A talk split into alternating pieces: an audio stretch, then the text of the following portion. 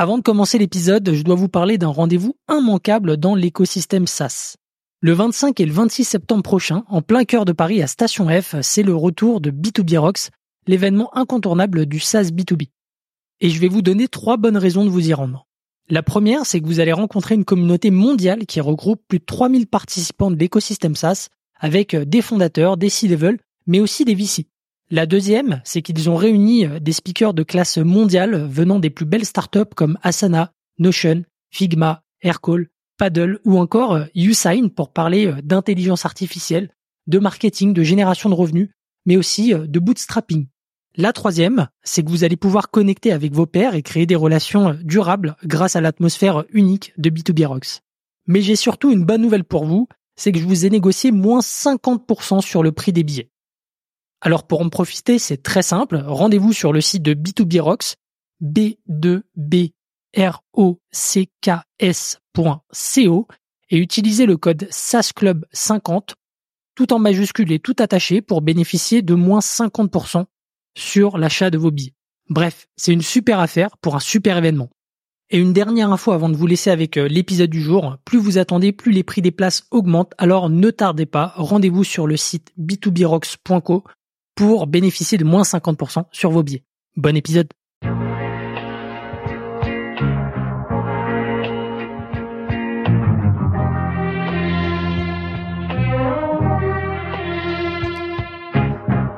Bienvenue dans SaaS Club, le podcast qui vous partage les recettes gagnantes des SaaS français. Je m'appelle Eric Seclet et je suis copywriter freelance pour SaaS B2B. Le but de ce podcast est simple vous apporter sur un plateau les meilleurs conseils et retours d'expérience d'entrepreneurs de l'écosystème SaaS. À chaque épisode, direction les coulisses pour parler validation de l'idée, conquête des premiers utilisateurs, acquisition, pivot, mais aussi réussite et apprentissage. On abordera tous les sujets sans détour. Mais avant de démarrer l'épisode, pensez à vous abonner et à laisser une note plus un avis sur Apple Podcast. C'est le meilleur moyen d'assurer une longue vie à cette émission. Bonne écoute et bienvenue au club.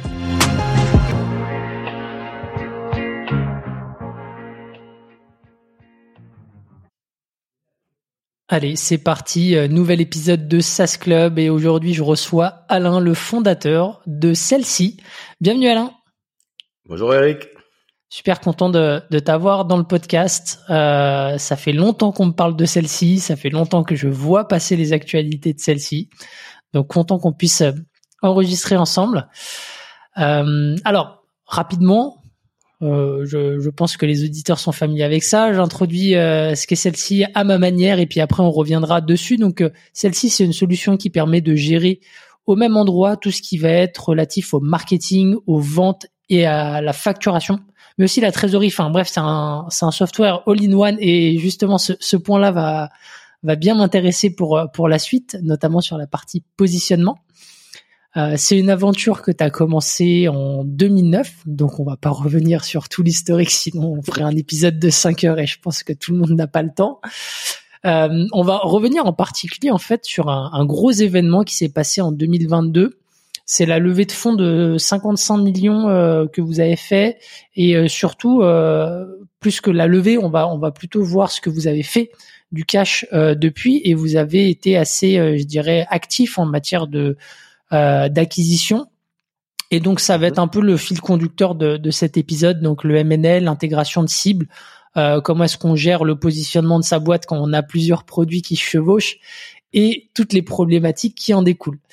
Voilà pour le programme. Euh, mais avant ça, bah, Alain, je te laisse te présenter pour les gens qui ne te connaîtraient pas. Oui, alors très très, très rapidement. Hein, euh, euh, donc celle-ci, c'est une, on dit scale up maintenant. en tout cas, c'est plus une start-up puisque effectivement, on a créé la boîte en 2009 et lancé le produit en 2010. Donc ça fait 13 ans que le, le produit est en ligne.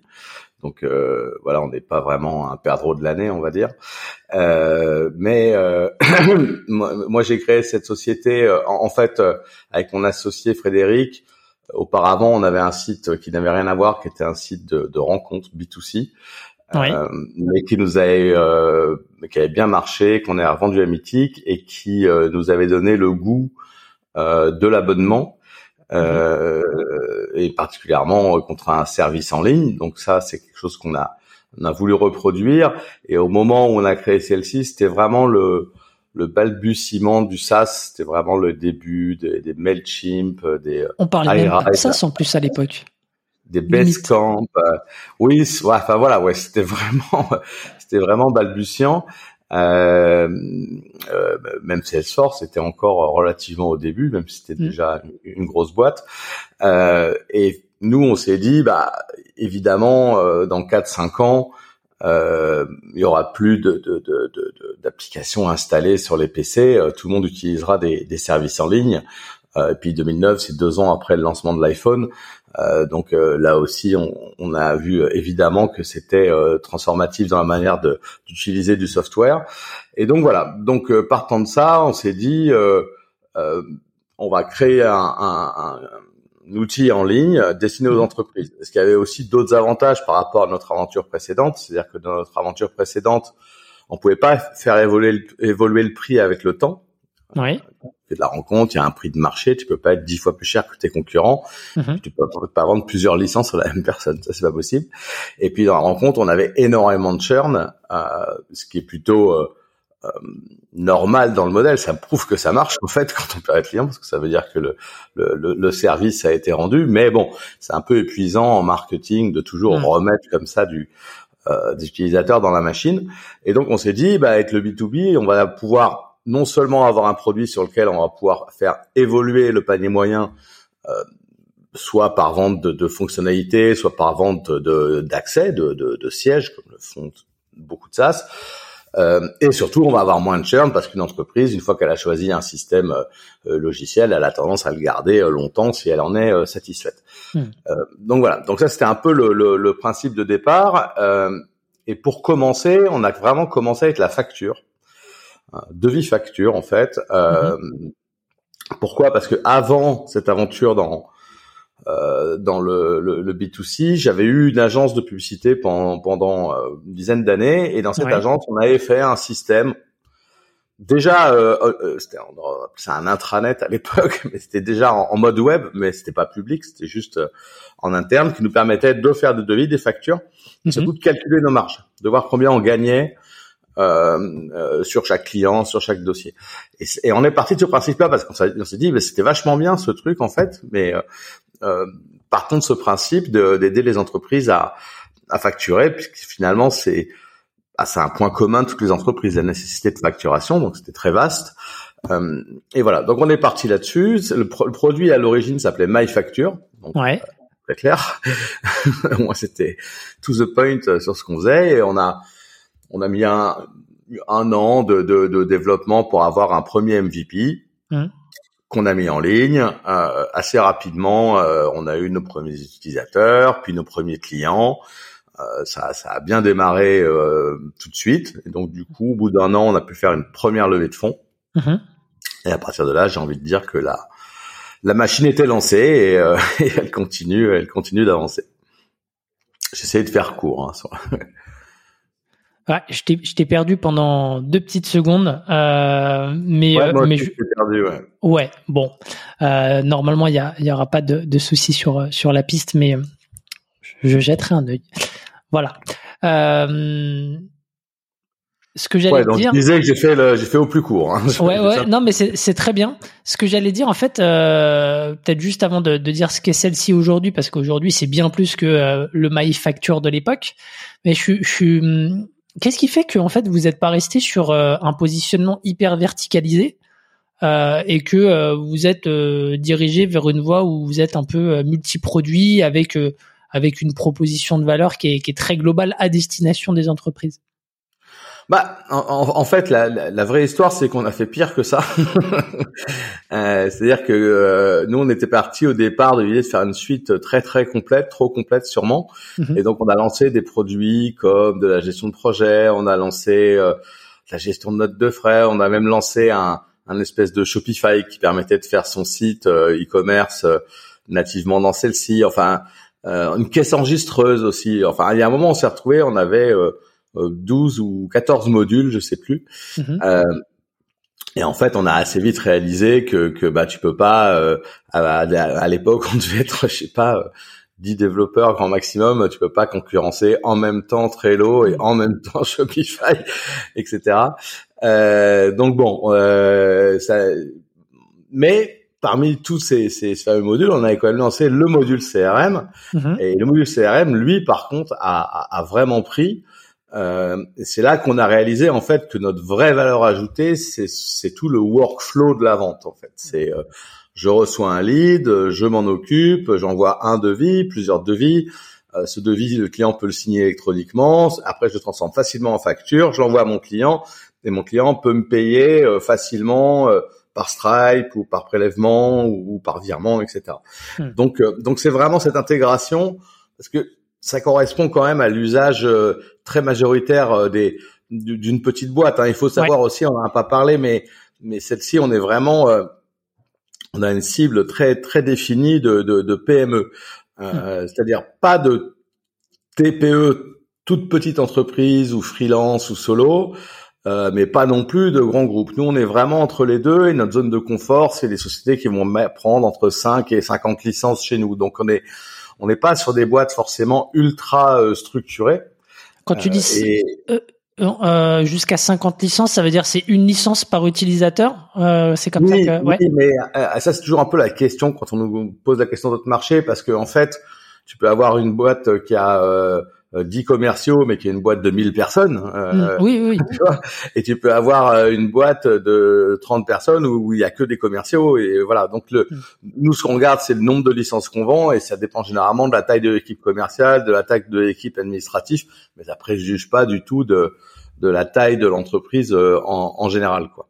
Ok, ok, donc je comprends bien un peu l'historique et, euh, et, et, et même les les les fails, on va dire entre guillemets euh, au début sur euh, en tout cas la dispersion plutôt même euh, sur sur d'autres produits. Est-ce que tu peux nous dire ce que ça fait aujourd'hui celle-ci dans sa globalité? Parce que voilà comme je le disais c'est à la fois un outil sales marketing. vous avez aussi fait un un, un, un move sur la trésor. Enfin voilà, je suis très curieux que tu nous représentes aujourd'hui celle-ci la big picture et que, que derrière on puisse euh, euh on peut revenir un peu sur euh, toute la partie si on, si on prend celle-ci de base, enfin de base, le, produit celle-ci, ça commence au CRM. Alors, on avait des fonctionnalités marketing, mais qui étaient un peu, on va dire, limitées et pas de, un peu datées. Mm-hmm. je vais y revenir puisqu'on a fait une acquisition qui nous a permis de, de, de, rajouter cette brique. Mais si on prend celle-ci en tant que telle, c'est un CRM, donc ça permet de gérer euh, une équipe commerciale, de gérer des opportunités, de les euh, de les travailler, de les relancer, de, de voilà, de les faire vivre jusqu'à ce qu'elles se transforment en clients. et une fois que, que, que j'ai fait un devis, qu'un client l'a validé, bah à partir de là, je vais pouvoir le facturer très simplement. Alors le facturé, il faut savoir qu'on a un des, quand même un des modules de facturation, je pense, les plus puissants en SaaS, c'est-à-dire qu'on a énormément de, de possibilités euh, dans la facturation, c'est-à-dire qu'on peut faire de l'abonnement, on peut faire des échéanciers, on peut faire de la facturation partielle, on peut faire des acomptes, on peut faire, toutes sortes de choses. Euh, donc là, ça apporte beaucoup de souplesse parce que selon les métiers, les, besoins de les méthodes et les besoins de facturation sont, sont différents d'une boîte à l'autre. Donc ça, c'est vraiment le point fort, c'est tout cette ce cycle vers, le, vers la facturation et le paiement. Au-delà de ça, on va permettre à, l'entreprise aussi de gérer ses achats, mhm. de gérer ses charges, ce qui permet, on en revient toujours un peu à ça, ce fameux calcul de marge dont je parlais, c'est-à-dire que bah, quand j'ai des achats ou du temps passé par mes salariés, je peux l'affecter sur mes ventes et voir combien je gagne. Euh, est-ce que je suis rentable sur tel type de produit? Est-ce que je suis rentable sur tel commercial euh, versus tel autre, etc. Mais avec toujours cette notion d'être très très terre à terre sur la renta parce que finalement c'est ce qui intéresse le patron quoi. Euh, mm. combien je gagne, euh, est-ce que je perds de l'argent sur un dossier, euh, voilà. Donc donc on va pouvoir saisir les achats et tout ce travail qui est fait d'alimentation de, des ventes et des achats en fait va pouvoir être transféré en comptabilité. Alors on n'est pas un logiciel comptable du tout, mm-hmm. mais par contre on va produire des écritures comptables qui font que le l'expert comptable ou le comptable pourra récupérer ça et le mettre dans son logiciel et donc ne, ne pas avoir à, tout ressaisir. Et hmm. ça, c'est une grosse valeur ajoutée. Et nous, dans tous les comptes celle-ci, on offre un accès euh, expert comptable à nos clients. Et sur 8000 clients, je crois qu'on a plus de 3000 experts comptables qui sont connectés pour venir récupérer ces données. Donc, ça permet au, à la comptable se faire plus vite, ça coûte moins cher aussi, puisque ton expert comptable, s'il a pas besoin de faire la saisie, ben forcément, euh, il va soit facturer moins cher, soit te proposer des services avec un peu plus de valeur ajoutée que juste saisir tes données. Donc, euh, donc voilà. Et donc, euh, aux deux côtés du spectre, on a en, depuis la, la, la, levée de fonds avec PSG, on a euh, enrichi ça donc en amont avec une brique marketing. Donc, on a racheté une société qui s'appelle Sendetic, mm-hmm. euh, qui est une société qui propose une suite marketing complète qui permet de faire, bon, évidemment, des campagnes euh, news, enfin emailing ou SMS, mais aussi du euh, euh, du marketing automation, c'est-à-dire de faire des scénarios euh, en fonction de certaines actions. Euh, typiquement, c'est le la séquence de mails que tu prends quand tu crées un trial sur un site, ce, ce, ce genre de truc. Euh, permet de faire des landing pages, il permet de faire de, bah, tous les formulaires associés, quoi. C'est-à-dire mhm. de faire des formulaires de captation de leads, permet de faire des enquêtes, euh, permet d'utiliser même un SMTP si tu veux euh, envoyer tes mails de ton Shopify ou autre solution euh, via la plateforme pour avoir des stats que ça et, et voilà et donc ça c'est vraiment quelque chose qui nous manquait mm-hmm. ça nous manquait déjà bah, parce que c'est un peu l'entrée du, du, du, funnel en fait nous bah, ça crée des leads qui viennent alimenter le CRM donc ça c'est évident c'est ça nous manquait aussi d'un point de vue stratégique puisqu'il y a un concurrent américain avec un logo orange bien connu euh, qui, qui, qui, qui, est positionné comme ça depuis longtemps. HubSpot, euh, évidemment, HubSpot d'ailleurs c'est peu le chemin inverse que c'est une solution marketing qui s'est développée mm. en CRM. Bon, c'est on fait dans, dans l'autre sens, mais finalement le, le l'idée est bonne évidemment. Hein, c'est des produits qui vont très bien ensemble. Donc c'est vrai que nous, ça fait longtemps qu'on voulait le faire. Euh, et euh, et c'est vrai que le, on en reparlera peut-être plus dans la partie MLM, mais le MLM est une bonne solution dans ces cas-là parce que développer un truc pareil, c'est euh, la boîte qu'on a rachetée, c'est une boîte qui a 10 ans. Hein, donc, ça prend euh, du temps et de l'argent, effectivement. De l'argent, surtout de l'expertise. Les métiers, euh, les métiers autour de l'email, et on connaît bien aussi parce qu'évidemment, celle-ci, euh, on envoie énormément d'emails, tout, et on sait que le métier de l'email est un métier assez complexe quand tu veux le gérer à scale avec des gros volumes, quoi. Tu es hmm. habitué d'avoir un client qui fait n'importe quoi, qui te pourrit toutes tes IP. Enfin bon, bref, euh, par exemple, les détails techniques, mais c'est un métier compliqué. Et eux, ils le font très bien. Donc ça, ça c'est donc pour la partie amont avec le marketing. Alors évidemment connecté avec celle-ci. Donc l'avantage c'est que si j'envoie une campagne euh, à mon client, bah, dans ma mon fil d'activité de ce client dans celle-ci, je vais retrouver il a ouvert telle newsletter, il a ouvert telle automation, ou s'il a ouvert telle automation, alors je vais créer telle tâche pour le rappeler. Enfin voilà. Donc il y a une vraie valeur ajoutée. Donc ça on l'a ça, c'est en ligne depuis même pas un mois. Euh, et après, de, de l'autre côté de la chaîne, donc mhm. euh, côté euh, plutôt cash finance, ouais. euh, on, on, a effectivement euh, racheté une boîte qui s'appelle Rocket Chart.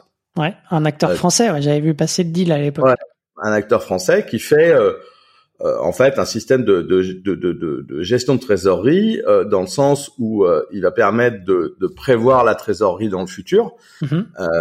et il va permettre à l'entrepreneur de créer des scénarios pour évaluer l'impact de trésorerie selon des décisions business qu'il pourrait prendre. Typiquement, mhm. si je recrute trois personnes en janvier, quel impact ça a sur ma trésorerie? Si j'achète telle machine, si j'en sais rien, je fais telle campagne marketing, euh, je vais pouvoir en, en, simuler les effets, faire du multiscénario et ça va m'aider à, à, à, prendre les meilleures décisions pour mon business. Hmm. Et là aussi, évidemment, gros avantage à l'avoir avec celle-ci, euh, c'est que bah, toutes les factures de vente vont directement descendre dedans avec leur date d'échéance. Donc quelque part, euh, c'est voilà le, le, seul fait de le mettre en, en place et hmm. c'est prêt rempli. Et après, ce qu'on va ce qu'on va ce que va faire le patron, c'est plutôt d'affiner euh, et de faire des, des scénarios, mais mais fondamentalement, euh, voilà, dès lors que la facturation et les achats rentrent dedans, ben le, le, le il y a plus ce pain euh, de, de, de devoir renseigner ça dans un solde de trésorerie, quoi, qui serait séparé. Super. Donc je, je vois du coup la, la logique et puis en plus toi ça te permet de, de bosser la rétention avec euh, avec tes clients. Euh, ça te bosse à la fois l'acquisition en étant aussi présent en amont, mais mais la rétention derrière en augmentant la, la valeur aux users. Euh, j'aimerais bien revenir justement bah, sur le, le, gros événement maintenant qu'on a le, la big picture euh, et qui est la, la, levée de fonds, donc 55 millions d'euros avec avec PSG. Euh, et depuis, tu t'es lancé dans une stratégie d'expansion euh, assez euh, agressive, comme je le disais. Est-ce que tu peux peut-être déjà commencer par revenir un peu sur le contexte du deal à l'époque Qu'est-ce qui, qu'est-ce qui vous a motivé à, faire ce deal-là? Alors, en fait, on était en, en roadshow pour une levée de fonds, on va dire classique, c'est-à-dire avec des, des VC et un plan de développement plutôt organique. Hein. C'était, euh, on avait déjà fait deux levées de fonds euh, auparavant, et ça avait toujours été un peu pareil. On lève des fonds, on investit beaucoup pendant deux ans euh, et on crame un peu, et après on revient à l'équilibre, au break-even. Ça, c'est un peu l'histoire de celle-ci depuis le début. C'est toujours fait comme ça. Donc, donc voilà. Donc, on, mais on était à un instant, à un moment où on sentait quand même que, que euh, que l'accélération euh, allait arriver. C'était post-Covid. Le Covid, ça a été très bon pour nous en fait. Euh, on en a bien profité d'un point de vue business, puisque forcément, ben, étant un, logiciel qui s'utilise à distance, c'était plutôt adapté dans, dans cette période-là. Euh, et, euh, et voilà, on avait une vision de, de, de, de que, que, ça allait s'accélérer d'une manière ou d'une autre, et que donc il fallait qu'on soit capable d'accélérer avec le marché. Mm-hmm. Euh, donc bon, voilà, et, euh, et en fait, c'est là qu'on a rencontré PSG. Et PSG, c'est c'est un fonds de grosse, donc c'est pas un fonds de VC. Ouais. C'est pas encore de private equity. C'est un fonds qui fait un peu le, le, le bridge entre les deux. Hmm. Euh, C'est-à-dire que euh, leur stratégie, c'est de construire des plateformes, euh, des plateformes euh, euh qui adressent plusieurs géographies, euh, avec une position de leader. Euh, voilà, enfin, ils, ils, ont cette vision de consolidation et c'est vrai que quand on les a rencontrés, on a réalisé qu'on partageait quand même beaucoup de, de, de, de, de leurs constats. Euh, le premier, mais il est évident, c'est qu'il y a et va continuer d'y avoir une euh, consolidation de tout ce qui est SaaS euh, en Europe. Mm-hmm. Euh, on le voit bien avec Visma dans les Nordics, par exemple. C'est un, un, un, exemple. Euh, voilà, qui consolide euh, énormément de solutions, euh, de solutions SaaS B2B. et ensuite, on, on, s'est dit qu'effectivement c'était dommage d'être franco-français avec toute l'expérience qu'on a euh, et de, de, de, de, se contenter de la France. C'est vrai que quand on fait du SaaS, par définition, euh, on est sur un outil qui, qui a vocation à, à, passer les frontières. Il y a, il y a bah, le, le, principe même du SaaS fait que dans l'absolu, celle-ci, tu peux l'utiliser à Santiago du Chili ou à Chiang Mai ou où tu veux. Euh, euh, voilà, mais c'est vrai qu'on a ce côté très franco-français bah, bah, parce que voilà, c'est déjà un gros morceau de marché, mais eux avaient une vision plus large.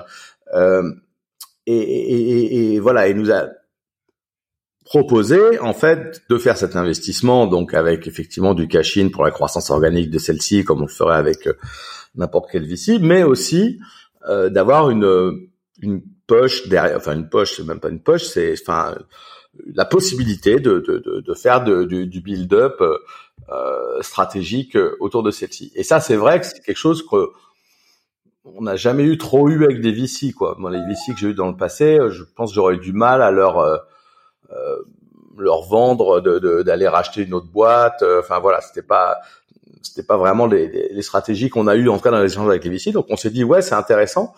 Euh, et à côté de ça, euh, on a fait euh, bah, du coup pendant la période de négo avec eux et due diligence, eux ont fait faire une étude assez poussée par Roland Berger euh, sur le, le bah, notre marché quoi, les, les PME et dont il est ressorti euh, beaucoup d'insights intéressants, notamment que euh, sur, alors pas sur tous les marchés, mais euh, on va dire sur l'Allemagne, la France, l'Espagne et l'Italie, pour faire simple. Ouais. Euh, on était sur des marchés où il y avait à peu près 80% des boîtes qui n'étaient pas équipées du tout.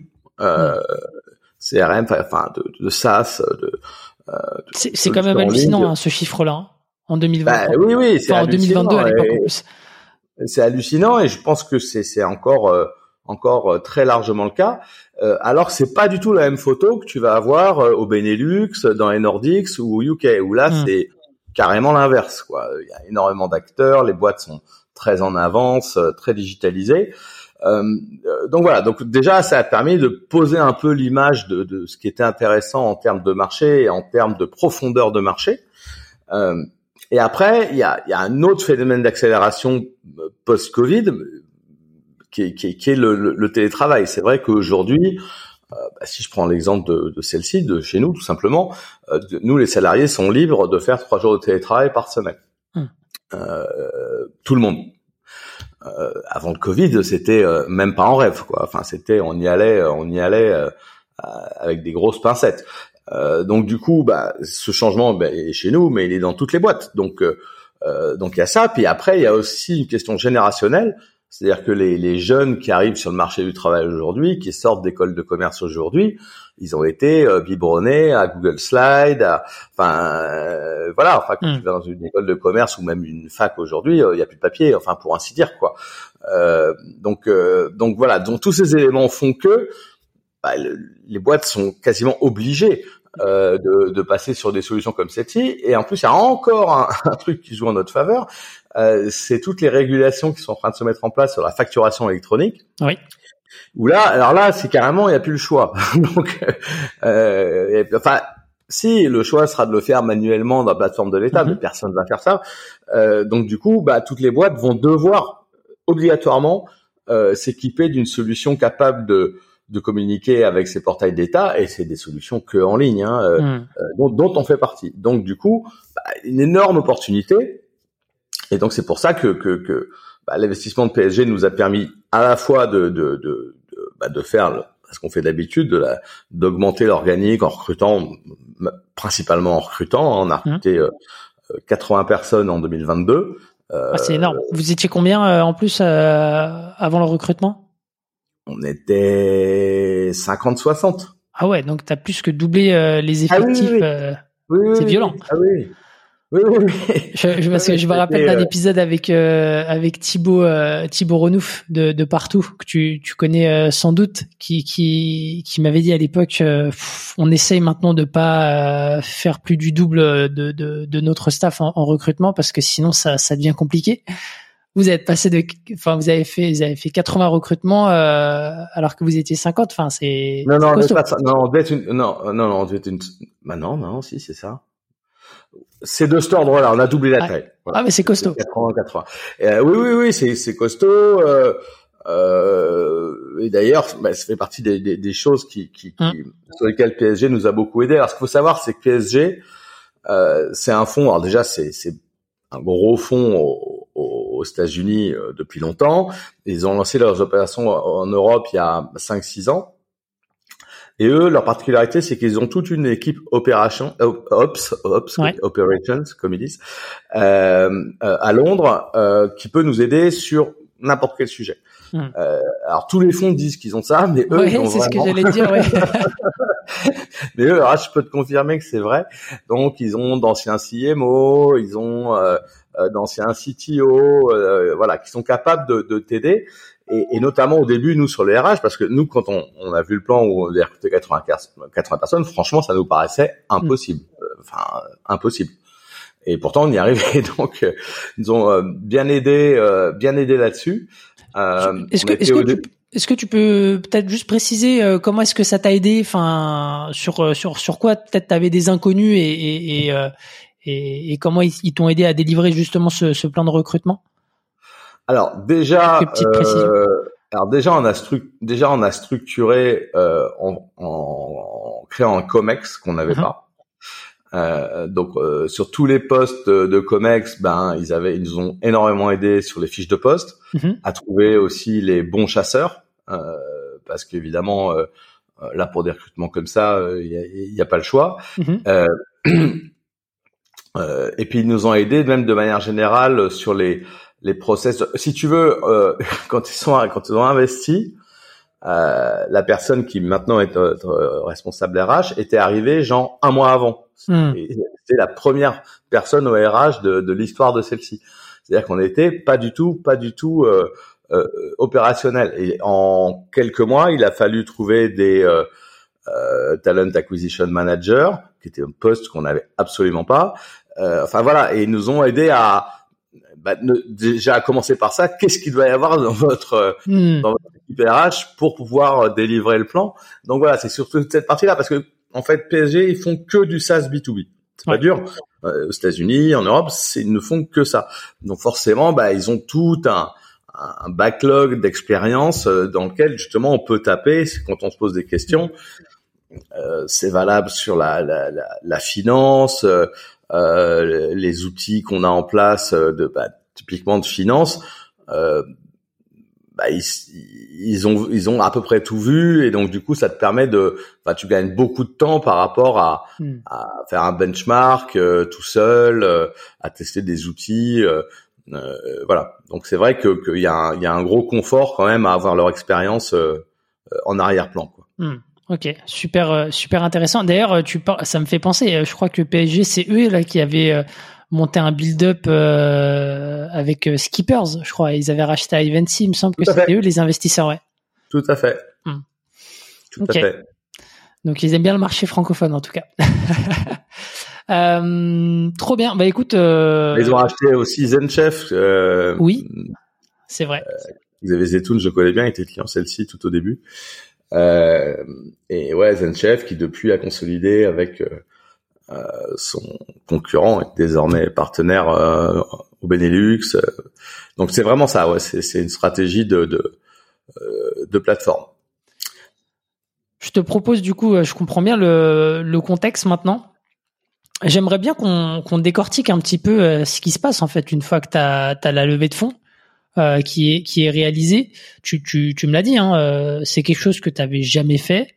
Euh, Aujourd'hui, j'aimerais bien que tu nous expliques un petit peu sur euh, sur la partie deal. Après, j'ai d'autres points aussi, mais sur la partie deal, commençons par par là. Comment est-ce que tu choisis tes boîtes? Comment est-ce que tu valides que c'est un good fit? Qu'est-ce que tu regardes aujourd'hui sur sur le M&A quand quand tu regardes des, des boîtes? Alors déjà, c'est, c'est hyper compliqué de trouver des, des, des, des boîtes qui, qui rentrent dans, dans, dans les critères qu'on recherche.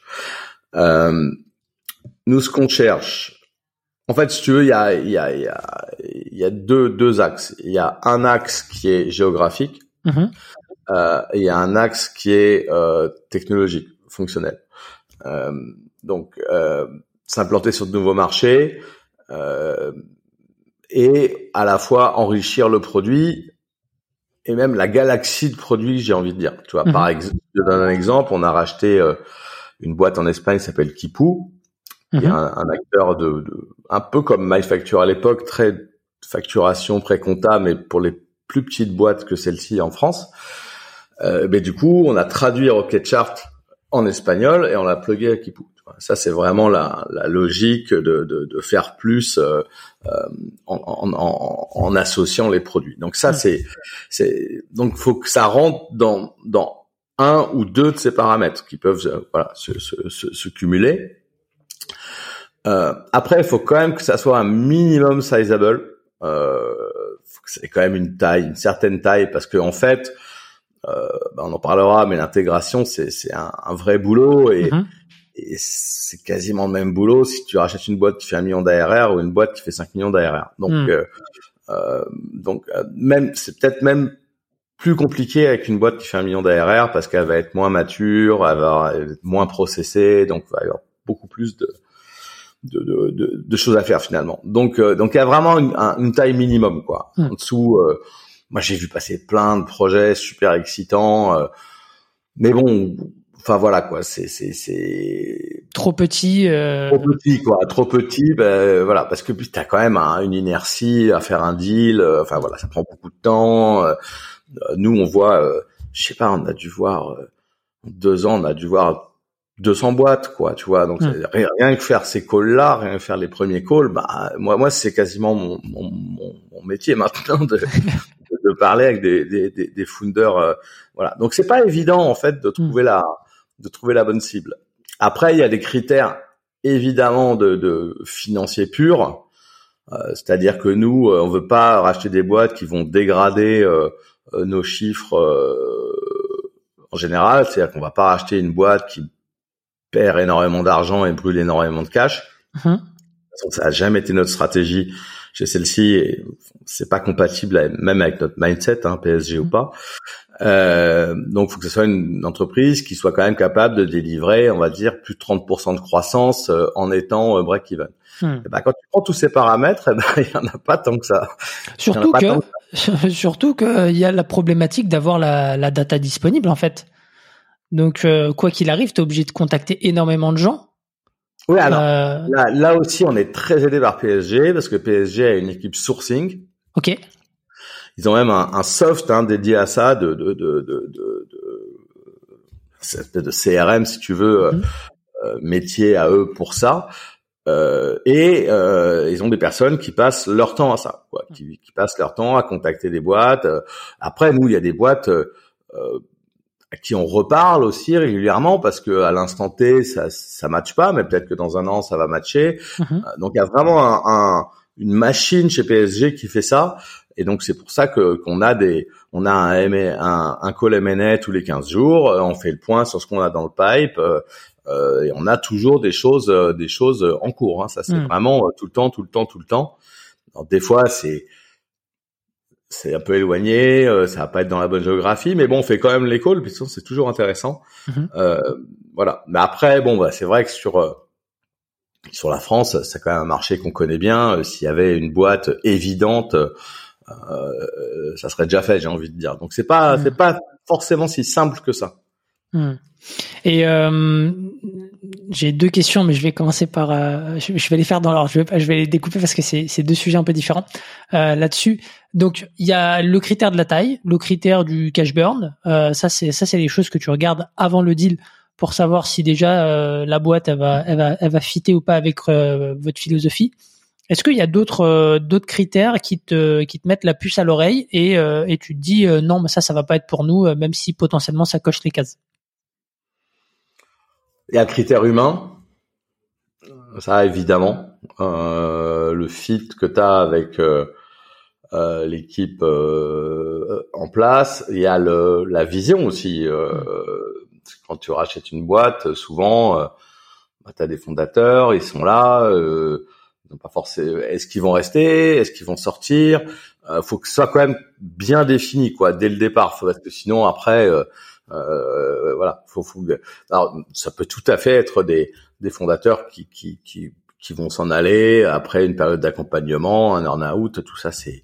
Mais il faut que ça soit quand même très transparent. Mm-hmm. Et euh, et voilà, il y a certains fondateurs qui voudront pas parce que ils veulent pas être rachetés. Alors nous, mm. c'est du M&A, hein. Euh, voilà, à un moment, euh, on peut dire tout ce qu'on veut, partenariat, partenariat haute, enfin, on rachète quand même la boîte, quoi. Mm. Donc, euh, donc ça, ça peut être un peu le, côté humain est super important parce que bon, bah voilà, faut faut avoir un fit, faut qu'ils achètent. le plus souvent, on, les intéresse quand même dans la suite, donc du coup. Euh, bah, faut qu'ils aient envie de, de, de, de, de nous aider à délivrer le, le plan. Mm-hmm. Euh, après ça, euh, non, enfin, et après, tu as des, des, notions d'audit euh, classiques. Euh, voilà, faut que ça soit d'une boîte qui soit un minimum bien gérée, euh, qui, maîtrise ses chiffres, où il n'y ait pas de, de cadavres dans les placards, euh, que ça soit social, légal, fiscal. Mais bon, enfin, ça, c'est du... Ça, c'est ouais, c'est le classique, mais ça, c'est une fois que tu as validé, en tout cas, que tu as fait ta lettre d'intention, enfin, en tout cas, euh, t'es, t'es, on va dire, tu as mis process à ce moment-là avec, avec la boîte. Euh, ouais, oui, bien sûr, bien sûr. Sur, euh, sur les discussions, quand toi tu les abordes, tu vois, tu as dit tu as fait plus de 200 calls avec des boîtes, en tout cas, vous avez discuté avec plus de 200 boîtes euh, sur les deux dernières années. justement, c'est quoi la posture que toi t'adoptes entre bah j'en dis suffisamment mais je dis pas tout, entre je fais attention à l'ego de la boîte mais en même temps je suis clair sur les intentions et sur la suite. Euh, ouais, je suis preneur. Tu nous donnes un petit peu ton approche quand tu fais un call comme ça. Bah, ça, alors déjà, ça dépend parce que en, fait, les calls sont préparés, euh, sont pris par l'équipe sourcing de PSG. Ok. Euh, et donc du coup, on sait en amont. Euh, il y a déjà eu, un, on a déjà un verbatim de, de, des échanges euh, préliminaires. Donc, si tu veux, il y a des boîtes euh, où on fait des calls où on sait qu'il y aura pas de M&A, hmm. mais ça peut être intéressant pour du partnership. Commercial, tu vois, par exemple. Hmm. Euh, donc, tu veux, de toute façon, tous les calls sont intéressants par par, par définition. Euh, puis c'est euh, ça permet de découvrir des produits. Euh, quand je te dis qu'il y a des boîtes qui passent pas le screen, le, screen en termes de, de, de, notamment de taille, c'est des petites mhm. boîtes, c'est quand même toujours intéressant de leur parler. Euh, bah, ne serait-ce que pour découvrir leurs produits. Euh, euh, voilà. Après, euh, généralement, allez, dans, je dirais 70 ou 80% des cas, on appelle un peu out of the blue, quoi. Donc, mm. on n'est pas là pour parler de mariage tout de suite. C'est plutôt, on fait connaissance. Nous, on présente notre stratégie avec PSG, qui est celle que j'ai expliquée, donc de croissance, de plateforme, comment on voit le marché. Euh, euh, voilà. Euh, après, c'est pas, on rentre pas dans, dans, dans des détails de, de de, de M&A tout de suite, hmm. sauf dans certains cas où là, pour le coup, ça a été bien identifié, la boîte est à vendre, et dans ces cas-là, bah oui, on passe directement hmm. plus à des à des conversations un peu plus, on va dire, concrètes de ce que ça pourrait donner. Mais je dirais que vraiment, dans la majorité des cas, c'est surtout des calls d'intro. Hmm. après, on débrief, et si c'est intéressant, à ce moment-là, on reprogramme un, euh, voilà, on, on, avance plus sur des, des, des sujets de, de, de M&A. Hmm. Mais, mais, mais, mais c'est pas toujours le cas. Euh, la majorité du temps, c'est surtout de, de l'awareness pour nous, pour eux. Euh, voilà, des boîtes à qui on, on parle et peut-être que six mois plus tard, elles, elles vont se dire, bah finalement, c'est intéressant. Euh, voilà. Hmm. Et, et j'ai l'impression que du coup, avec PSG, vous avez une approche hyper euh, hyper processé. Euh, est-ce que ça veut dire que vous avez une tendance à formaliser un peu toutes vos offres, tu vois, le mix euh, cash, equity, en out, enfin bref, euh, tous les paramètres qu'il peut y avoir dans un deal? Est-ce que vous arrivez, est-ce que ouais, est-ce que vous avez, on va dire, une, une approche très processée là-dessus, ou est-ce que là vous faites plutôt au cas par cas, en fonction des discussions, en fonction de la taille, en fonction de... complètement c'est très processé dans la façon de faire un M&A. Mm. Euh, ça va très très vite avec PSG. Ils sont capables de boucler une opération en un mois, quoi. Ça, c'est énorme. Un mois, c'est rapide. Hein. Non, non, c'est super abordé, c'est incroyable. Euh, maintenant, les, les conditions d'un deal, alors ça change, c'est, ça change complètement. Ça peut changer complètement d'un deal à l'autre. Mm. Euh, ça peut être euh, ça dépend aussi, bah, je te le disais, hein, euh, fondateur qui, qui qui veut partir à la retraite, reste, est-ce qui reste pas et qui veut créer une boîte euh, après, bah dans ces cas-là, on va ça va juste être un accompagnement euh, euh de court terme. Est-ce qu'il veut s'impliquer sur plus longtemps mm. euh, Est-ce que c'est un earn-out sur un an, sur deux ans Non, c'est vraiment c'est ça, c'est c'est vraiment custom et ça dépend ça dépend à la fois de de de de de, de, de la boîte qu'on rachète et puis mm-hmm. aussi de nous, la façon dont dont on veut que, l'intégration se fasse quoi. Ok. Euh, voilà. Je vois. Bah écoute, pour moi c'est très c'est très clair euh, cette partie-là et et, euh, et pour les auditeurs que que ça intéresse, on avait aussi abordé ces enfin ces sujets de M&A avec le fondateur de de Hublot. J'ai plus le nom de l'épisode, enfin le numéro de l'épisode exactement en tête, mais je pourrais le mettre en en en descriptif comme d'habitude et je crois qu'on avait aussi parlé M&A dans un autre épisode donc euh, je retrouvais la référence. Euh, je vois très bien du coup pour le la partie screening et euh, validation du fit, etc. Euh, et je pense que tu le sais très bien maintenant, c'est que le plus dur à M&A, c'est pas forcément l'arrachat, c'est c'est c'est l'intégration et c'est de faire en sorte que le, le chiffre d'affaires de la boîte rachetée euh, bah, s'intègre et que en fait le business continue de croître. Euh, et donc, euh, je suis très curieux de savoir à quoi ça ressemble ton process d'intégration, si tu devais euh, le découper par étapes, enfin en grande phase. comment est-ce que comment est-ce que vous y prenez en interne?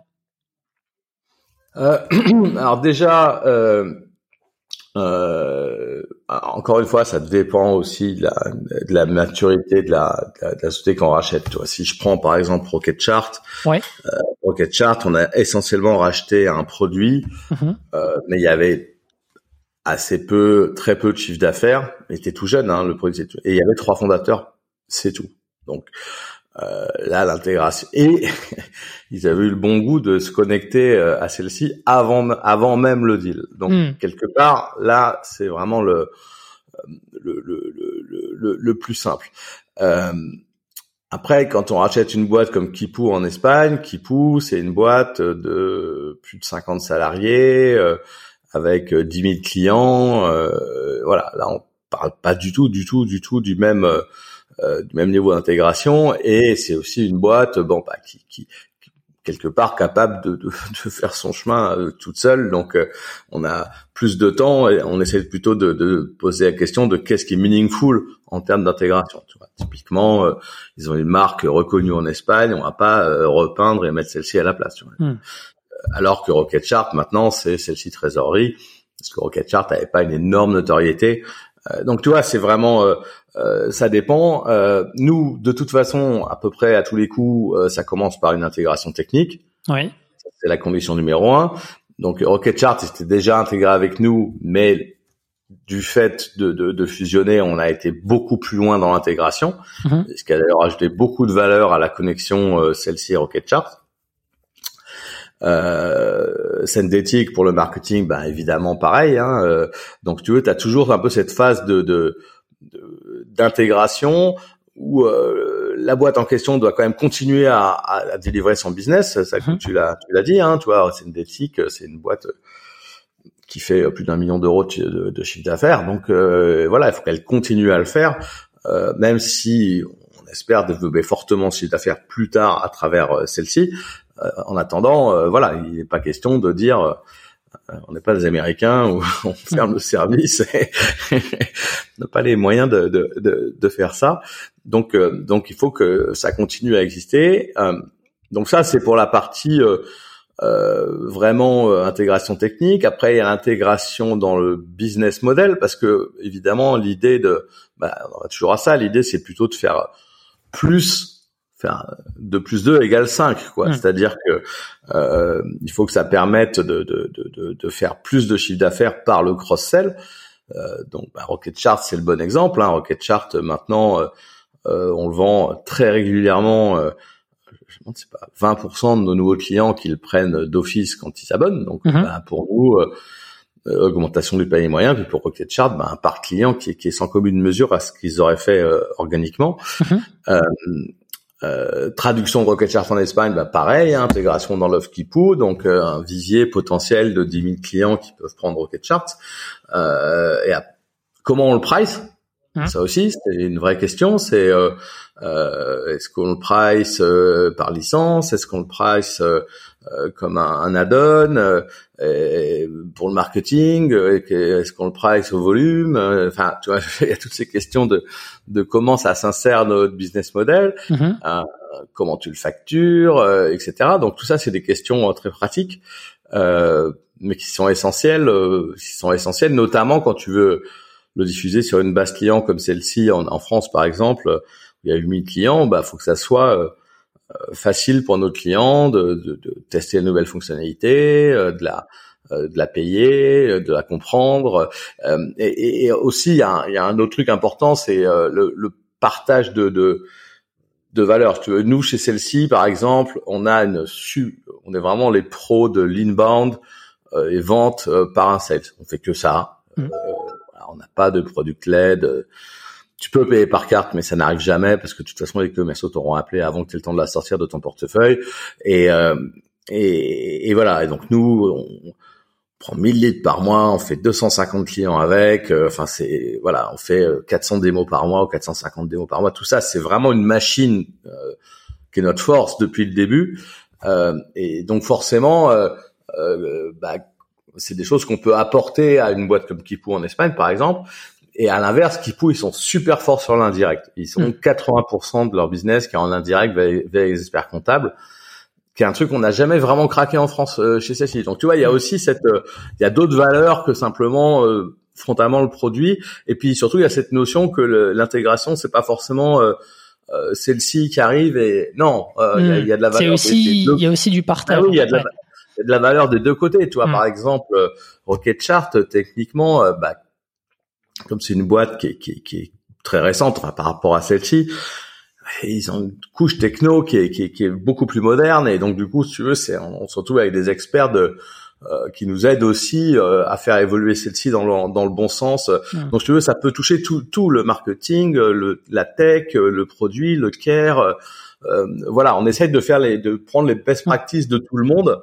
Et ça, ça, ça fait partie, c'est essentiel dans, dans le processus d'intégration. Mmh. Donc, on n'a pas la politique de la terre brûlée. On arrive, on met du celle-ci partout. Euh, voilà. Euh, on a, quand on achète des boîtes, une bonne partie de la valeur vient, c'est des startups, quoi. C'est vient des équipes de l'innovation et pas euh, voilà on n'achète pas des, des, usines de poulet quoi. Et donc si, si je résume donc as, sur les, les, différentes phases en tout cas les différents chantiers d'intégration tu as la partie euh, technique. Donc euh, vous connectez euh, les outils entre eux. Vous faites en sorte que on va dire la transition sur un plan technique elle se passe bien qu'il y ait une cohabitation entre les deux produits. Ensuite il y a la partie business. Comment est-ce qu'on intègre euh, le, nouveau produit dans notre dans notre offre euh, existante et comment est-ce qu'on fait pour la pousser soit en, en cross-sell, en upsell, enfin voilà. Et euh, le dernier point, c'est c'est ça va dire ça va être plutôt sur les, les synergies. les synergies, on va dire peut-être parfois intangible euh, sur euh, sur ce que vous pouvez vous apporter. Tu parlais donc euh, du du distribution de la distribution en direct en Espagne. tu parlais du des couches techno un peu plus modernes avec Rocket Chart. Donc c'est principalement ça, on va dire que ce qui se passe dans dans les premiers mois, c'est ça? Ouais, ouais. Alors après, quand on parle de M&A, on pense toujours à ouais, on va on va mutualiser euh, pour faire des économies. Euh, bon, ça, ouais, les économies, la plupart du temps, il y en a pas ou peu, quoi. Ouais, c'est ce que j'allais dire. En fait, euh, enfin, il y en a sûrement quand tu dans l'industrie, voilà, ça se. Mais pas quand tu es en phase de croissance et que tu as envie d'investir. Non, c'est même plutôt plus. c'est plus de l'overhead qu'autre chose, tu vois. Par, par, exemple, la consolidation financière. bah c'est pas le sujet le plus fun, mmh. euh, mais c'est nécessaire. Euh, et ça sous-entend souvent des changements de pratique, euh, notamment dans les, les, les, les boîtes qu'on rachète, qui ont pas une valeur euh, business très importante, ouais. Euh, mais qui sont essentielles pour nous en tant que groupe pour pouvoir piloter piloter efficacement, tu vois. Donc il y a mm. aussi des parties qui sont un peu, euh, euh, voilà. Euh, après, moi, moi, moi, ça m'amuse pas. Après, je, pense que la partie finance, CFO et tout, c'est leur, c'est leur métier. Et eux, ils doivent, ils y trouvent une vraie valeur. Mais c'est vrai que, voilà, moi, moi qui suis plutôt un product guy, c'est vrai que mm. ces aspects administratifs euh, me, me, sont pas les plus fun. Mais après, mais c'est valable pour les RH aussi. Que tu rachètes des boîtes, bah, et que tu as une notion de groupe, euh, faut quand même essayer d'être euh, un peu ISO sur les pratiques. Il y a aussi bah, la notion de de plus en plus. Alors peut-être que là, il va nous, nous, simplifier la vie là-dessus, mais de, de, de, de capacité à s'exprimer dans à parler le même langage. Euh, mmh. Qui pousse c'est une boîte euh, espagnole basée à Barcelone, donc la plupart euh, parle catalan, tu vois. euh, donc bon, euh, et alors que voilà, nous on parle euh, français et tout le monde n'a pas un super niveau d'anglais ni d'un hmm. côté ni de l'autre. Donc tu vois, à un moment, faut trouver aussi euh, les parce qu'il y a aussi une communication. Euh, enfin, le but c'est que les gens se parlent, quoi. On n'est hmm. pas là pour faire deux de mondes étanches. Et le but c'est justement de bah voilà que, que, que, niveau marketing, il y a un pilotage commun. Euh, parce qu'il y a plein de sujets, même les achats de, de pubs et tout ça, c'est des choses qui ont on a intérêt à, unifier. Donc voilà, donc c'est c'est c'est là où euh, ça crée aussi un peu d'overhead, quoi. Hmm. Euh, clairement, avant d'être vraiment euh, fluide, opérationnel à 100%. Alors justement, j'aimerais bien qu'on fasse un petit zoom là-dessus. Si on prend l'exemple de, de ton acquisition en Espagne, euh, c'était quoi un petit peu, tu vois, tout à as parlé de, de cross-sell, tu parlé de, de pricing. Euh, euh, je pense qu'aussi on peut parler de, de formation des, des commerciaux, etc. C'est quoi euh, Qu'est-ce que vous avez fait? C'était quoi un peu le plan d'action pour développer, euh, tu vois, cette acquisition et faire en sorte que un, la, la boîte continue de croître sur un plan organique, mais aussi que justement avec avec cette cette acquisition, euh, vous puissiez apporter des ingrédients qui, qui, qui ont fait que derrière, euh, ils ont pu croître plus rapidement que s'ils l'avaient fait tout seul Bah, euh, la, la bon, déjà, c'est une boîte qui, qui, qui, qui, a une belle croissance euh, sur son marché, qui a, qui a, une belle notoriété. Donc ça, ça évidemment, on n'y touche pas. Euh, D'ailleurs, il continue de délivrer des, des, des très bons chiffres et, et c'est parfait. Euh, après, on réfléchit par étapes. La première étape, ça a été de traduire Rocket Chart. Euh, oui. Euh, que... Par Rocket Chart, du coup. Si, Rocket Chart. Ah d'accord. Ah si, ok, je vois. Pardon. Ok, ok, je comprends mieux. La trésorerie, quoi. Ouais. On a on a traduit Rocket Chart en espagnol et on l'a plugué à Kipu. Et comme mm -hmm. Ouais, ils font les devis, les achats comme nous, bah, c'est le même avantage. Hein. Euh, et d'ailleurs, avant même qu'on les rachète, quand on discutait, ils, ils nous disaient mais il faut absolument qu'on qu'on qu'on ait Rocket Chart. Donc, euh, on a traduit Rocket Chart. Donc ça, c'est en place depuis septembre. Donc Mhm. euh, donc pas longtemps en fait, euh, le temps passe euh, vite. Euh, et donc là maintenant, bah t'as euh, restionne des trésorias dans, dans, dans le Kipu. Euh, donc ça c'est la, la, première chose. La, et après il y a deux autres projets. Il y a le projet de, de traduire Sendétique pour l'Espagne, Mhm. que la, la, la suite marketing, et le projet de traduire celle-ci pour l'Espagne. Et ça, c'est un gros boulot Mhm. euh, sur lequel il y a des décisions stratégiques importantes à prendre. C'est-à-dire, est-ce qu'on traduit tout, Mhm. CRM, devis, facturation? Est-ce qu'on traduit que le CRM et on plug Kipu pour la facturation et donc du coup, euh, bah, on a un time to market plus réduit mais est-ce que ça suffit aussi? Parce qu'il y a beaucoup d'options dans la facturation. Euh, Kipu, c'est un système assez basique pour les toutes petites boîtes euh, il n'y a pas toute la richesse qu'on a dans la facturation. Donc, tu veux, là, là, il y a vraiment des choix stratégiques. Euh, par contre, ce qui est sûr, c'est que traduire celle-ci et le lancer en Espagne, je pense que ça aurait été impossible euh, si on n'avait pas Kipu. Hmm. Pour des questions de connaissance du marché, pour des questions d'avoir des équipes directement opérationnelles là-bas, etc., etc. Donc, quoi qu'il arrive, le jour où on lancera celle-ci en Espagne, bah, on aura une bonne, une bonne connaissance du marché, une équipe sur place, euh, dans tous les métiers qui nous intéressent, sales, care, marketing, etc. Mhm. Euh, voilà. Alors que si on décidait d'aller comme ça euh, à blanc sur un marché en étant totalement inconnu, Mhm.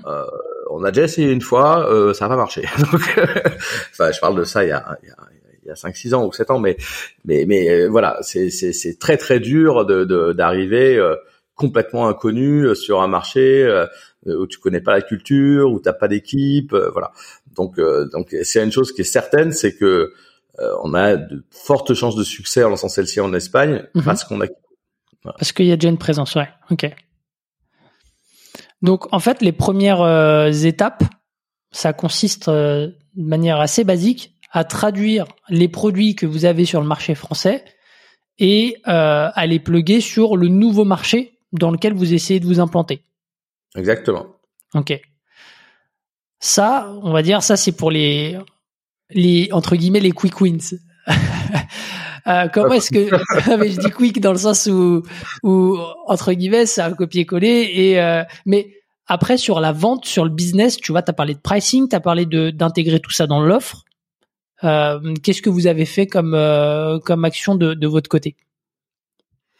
Bah Et comment est-ce que vous avez réfléchi aussi C'est la réflexion qui qui m'intéresse. Euh, je me mets à la place peut-être des, des founders qui qui écoutent euh, le podcast et qui se disent ok, euh, si je fais une acquisition, comment est-ce que derrière moi je euh, comment est-ce que je dois penser pour euh, bah pour euh, capitaliser sur tout le potentiel de cette acquisition et de ce nouveau marché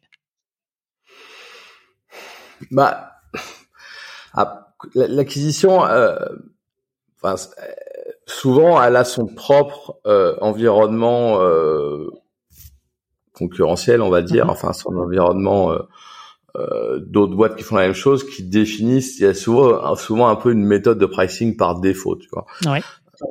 Dans le marketing, c'est souvent euh, le nombre d'envois d'emails, par exemple, Mhm. ou le nombre de euh, de, de, de, de contact dans la base. de contact, tu vois. Bon, voilà. Euh, bon, dans le CRM, évidemment, les sièges, évidemment. Mhm. Euh, sur euh, euh, un truc comme Rocket Chart de trésorerie, généralement, c'est un flat fee parce que parce que t'as pas 50 personnes qui, qui, qui accèdent le tableau de trésorerie dans la boîte, donc il n'y a pas tellement de sens à, vend- à vendre des sièges. Euh, donc généralement, c'est un flat fee euh, avec un good, better, best. euh, Mhm. euh, où tu peux avoir, euh, je sais pas, de, chez Rocket Charge, je crois que c'est de une à trois banques, une banque dans le hmm. plan le moins cher, de jusqu'à trois banques dans le deuxième, etc. Donc tu veux, quand tu achètes une boîte, mécaniquement, elle est là, elle a des concurrents et elle a un, business model qui est basé sur sur une pratique de marché. Donc nous, quand on l'intègre avec celle-ci, on est obligé de prendre euh, ces composants-là parce que euh, ce qui détermine le good better, enfin nous, celle-ci, on a bien sûr aussi du good better best entre nos différents plans, mm-hmm. mais mais mais mais c'est quand même le euh, voilà, faut garder euh, ce qui fait aussi dans dans la solution que tu rachètes les chemins d'upsell qui font qui voilà. Donc généralement la boîte y a pensé avant toi et ses critères sont les bons, donc tu tu vas pas changer ça après. Après nous nous nous bah, dans celle-ci, on est très agnostique sur la façon dont on peut pricer. Donc, euh, que ce soit pricé comme un module euh, bah, en Good Better Best qui vient s'insérer dans, dans, notre propre Good Better Best, pas de problème, euh, on mhm. sait faire. On en a d'ailleurs nous-mêmes des modules euh, payants qui sont donc des flat fees, mais indépendants, indépendants du nombre d'utilisateurs. après, il y a des bah, nous, euh, tu vois, typiquement, bah, c'est c'est plus compliqué parce que Synthétique, euh, ils ont un pricing historiquement qui est basé sur des crédits. Ok. C'est-à-dire que tu achètes tes 100 000 emails et puis après tu les consommes et puis quand on as plus, tu recharges ton, ton, ton compte de crédit. Mhm. euh, or nous, euh, on est convaincus, enfin nous déjà, on, on raisonne en MRR tout le temps, enfin on fait du SaaS, euh, voilà. Donc euh, c'est vraiment notre mindset. Et donc là, il y a une réflexion beaucoup plus poussée. Enfin, il y a eu d'ailleurs, parce que maintenant c'est opérationnel, sur la manière dont on price ça euh, de manière euh, de manière euh, paiement récurrent. Donc là, on casse complètement le modèle, quoi, hmm. ce qui était existant. Euh, et là, ça demande bah, quand même pas mal de boulot parce que euh, bah, c'est un truc qui n'existe pas chez nous parce que enfin, c'est un peu de la c'est du module euh, en récurrent, mais avec quand même des barrières importantes, parce qu'évidemment, mm. euh, si tu prends une licence qui te permet d'envoyer, je sais pas moi, euh, 25 000 mails par mois, euh, bah, si tu en envoies un million, ça va pas passer. Il va falloir qu'on te donne aussi la possibilité quelque part de de, de payer des crédits. Donc c'est, mm. voilà. Et là, c'est voilà, c'est c'est c'est c'est quand même pas mal de de, de boulot. C'est c'est moins évident. Donc tu vois, il n'y a pas de règles, il y a pas de règles, si ce n'est que nous Enfin, j'ai l'impression que ça fait euh, 13 ans que ça existe, 13 ans que on ne fait que parler du pricing. on a changé, t'imagines pas le nombre de fois on a changé le, le modèle de pricing. Au début, on avait des modules hmm. par tranche d'utilisateur. Après, passé à la licence avec des modules. Enfin bon, euh, voilà. Euh, c'est, Mais il y a une vraie richesse à ça euh, euh, parce que ça te permet de, de faire évoluer ton panier moyen avec le temps. Euh, voilà, enfin, tu vois, on n'a pas chaque fois qu'on fait une augmentation, on le fait aussi en adaptant le euh, le, le, modèle pour, aussi pour que la valeur perçue soit soit soit la bonne pour le client, si tu veux. Hmm. Et ce qu'on arrive bien à faire maintenant, si tu veux, on a des prix, nos plans assez avancés sont assez chers, mais mais mais c'est facile à expliquer et donc du coup. Euh, euh, plus on avance, plus on vend une forte proportion de ces planchères, ce qui est plutôt enfin, une très bonne nouvelle pour nous, pour le panier moyen, etc., etc. Donc c'est vachement important. Le pricing, c'est, t'imagines même pas le temps qu'on passe là-dessus. Non mais c'est euh, c'est super intéressant. Bah tiens, je tu parles de pricing. Euh, restons pareil sur sur un sujet, on va dire business là sur sur les commerciaux.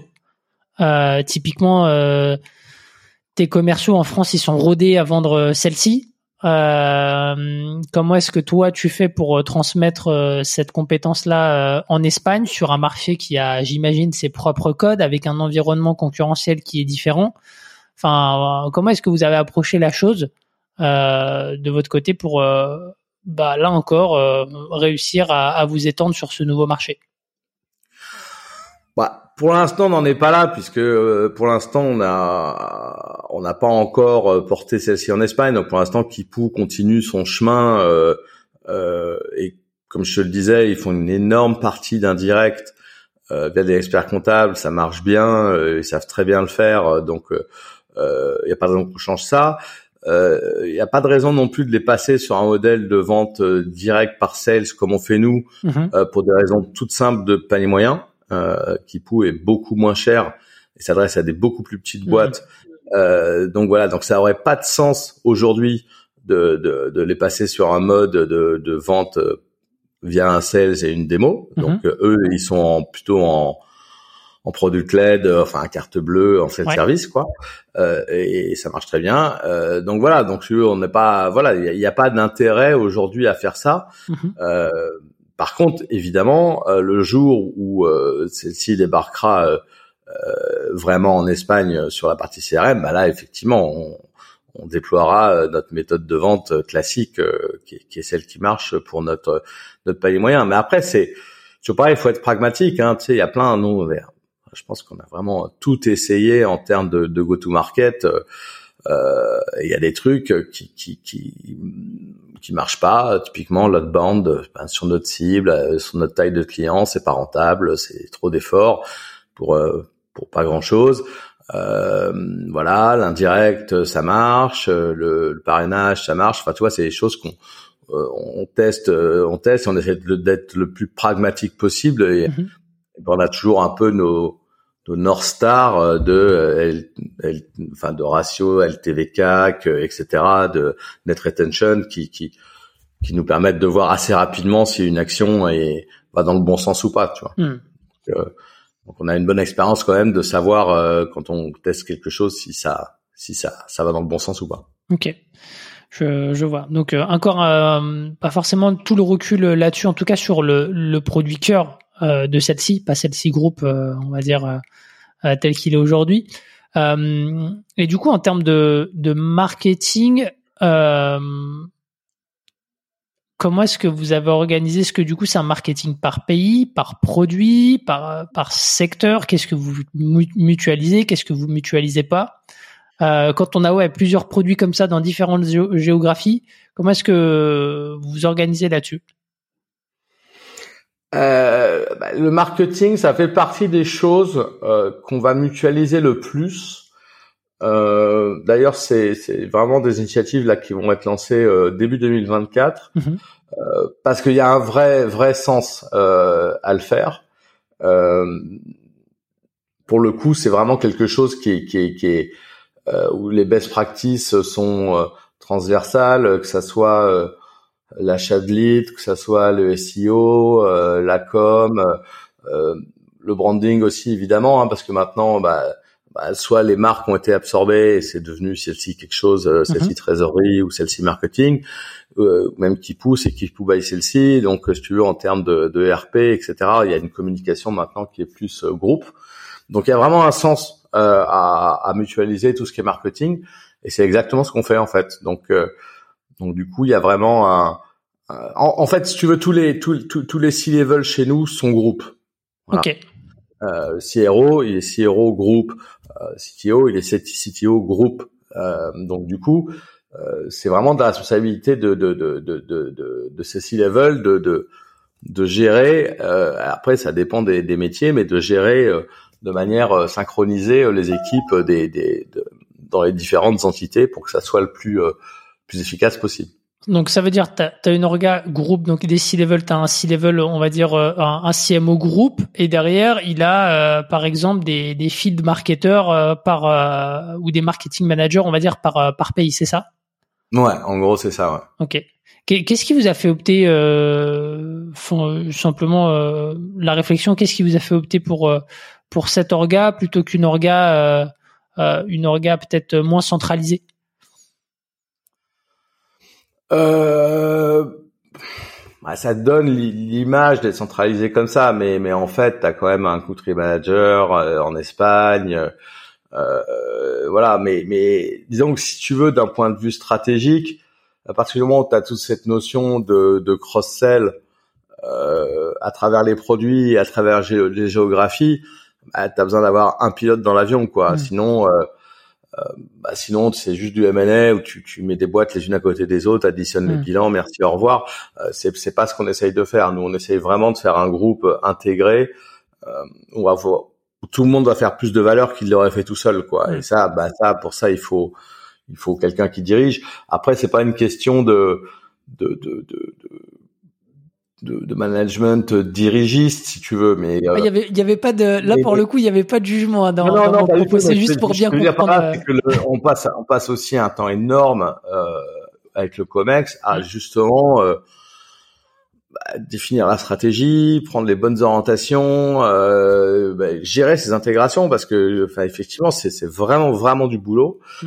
Euh, bah, typiquement, tu, bah, toutes ces, ces, notions de changement d'organisation et tout, bah, il faut les bah, faut les planifier, euh, faut que ça soit compris par les équipes, euh, faut aussi avoir l'input des équipes sur ce qu'on propose. Euh, voilà, c'est pas euh, c'est pas euh, genre on arrive, on fait un organigramme, merci au revoir quoi. Il y a vraiment un gros un gros gros boulot pour le faire de façon euh, intelligente et pragmatique et surtout que ça, ça apporte de la valeur. Voilà, c'est vraiment ce qui compte quoi. C'est pas euh, mais si possible éviter de casser des choses tu vois. Donc euh, donc c'est c'est c'est c'est ouais ça ça prend quand même beaucoup beaucoup de temps. Et donc du coup euh, bah voilà les les les, les C level c'est une grosse partie de ce qu'ils font quoi. Hmm. après tu veux tu veux vraiment le day to day l'opérationnel on a des head off pour tout euh, ça tourne quoi. C'est plutôt les, les, les vraiment les, les grosses décisions qui sont qui sont importantes quoi. Et euh Ok, non mais je, je vois et, encore une fois c'était pas pour euh, pour juger ou autre. Hein. Enfin moi j'essaye vraiment de, comprendre quelle est la, logique et comment dans ta tête tu vois les avantages et les, les inconvénients de de cette approche là et du coup bah je les comprends bien. Euh, comment comment euh, sur la partie euh, build up euh, bah il y a la partie produit, ok très bien les produits se se complètent, euh, on, on, les développe sur sur sur les différents marchés. Après, il y a l'autre sujet qui est plutôt euh, humain, euh, où en fait là c'est là c'est fusion de, de culture, comme tu l'as dit, avec parfois des euh, une communication qui qui peut ne pas être hyper fluide à cause de la barrière de la langue et, et donc forcément bah faut faut s'organiser. Euh, jusqu'où on va dans le dans le build-up pour toi pour euh, pour pas devenir un, un Frankenstein, euh, j'allais dire. c'est c'est quoi en gros le, le, curseur, la limite? Enfin voilà, je suis curieux d'avoir ton ton retour là-dessus. Bah, la, la, la limite, c'est de pas, euh, à mon avis, l'erreur, euh, c'est trop d'intégration, tu aurais l'intégration si tu veux. Ouais, typiquement, bah tu l'as tu l'as soulevé, euh, voilà, euh, imposer notre modèle de vente euh, à une boîte qui, qui pour lequel il n'est pas adapté, ça, ça a pas de sens. Donc c'est, c'est toujours, ça revient toujours à, un certain pragmatisme. La vérité, c'est que euh, Kipou, ils sont quand même encore très indépendants. Euh, voilà, il y a, y, a, y a, beaucoup d'initiatives qu'on, qu'on fait en commun, bah, comme le marketing, on en parlait, mais je veux dire, mmh. ils restent quand même totalement en contrôle de leur euh,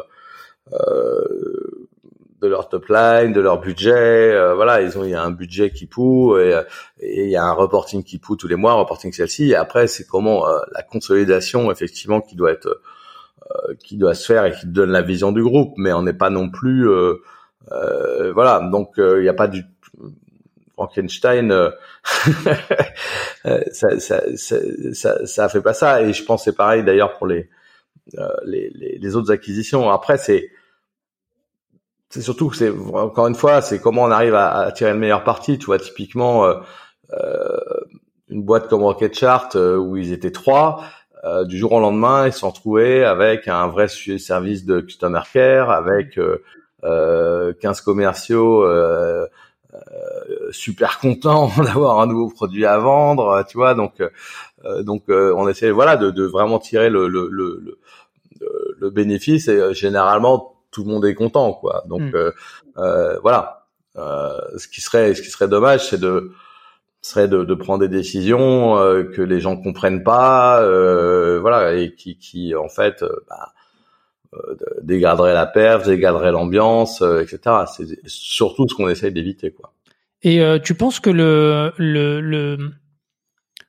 j'allais dire la durée de vie du fondateur qui se fait racheter, elle, va beaucoup jouer justement sur euh, avec avec l'expérience que toi tu maintenant. Est-ce que tu penses que ça ça joue beaucoup sur la le succès d'une intégration? Ou est-ce que euh, euh, parce que pareil, enfin, il y a peut-être des fois un attachement entre les équipes et le fondateur. Enfin, voilà. Ça dépend. Euh, ce que je pense qui est fondamental, c'est que ça soit clair. Euh, ça, par contre, euh, mon mail, ça pas de piper. désolé, vous entendez des petits bruits, c'est juste qu'Alain n'a pas réussi à mettre euh, le, mute là depuis tout à l'heure, c'est compliqué. euh, Euh, J'en étais où du coup? Bah, tu, tu disais le plus important, euh, le plus important pour euh, pour ces deals-là, c'est que ce soit clair en fait pour euh, le fondateur. Voilà. Ouais, exactement, exactement. Ce qu'il faut, c'est que ça soit clair. Si le fondateur il veut recréer une autre aventure derrière et nous accompagner pendant un an, pas de problème. enfin, je suis le premier à avoir créé N boîte euh, avoir vendu des startups et en refaire d'autres, ça me euh, voilà, il n'y a pas de problème. On ne demande pas du tout aux gens de, de, de s'investir euh, après, mais c'est juste que ça soit clair dès le départ et que l'histoire soit soit écrite. Euh, si, si le fondateur il décide de rester plus longtemps, euh, ok, mais il sera, il faut qu'il accepte qu'il sera une partie de l'organisation d'un groupe euh, voilà, donc euh, il faut que ça soit clair. Voilà, il faut pas que on se réveille pas euh, un an après en disant ah bah non finalement ceci ou finalement cela. Donc hmm.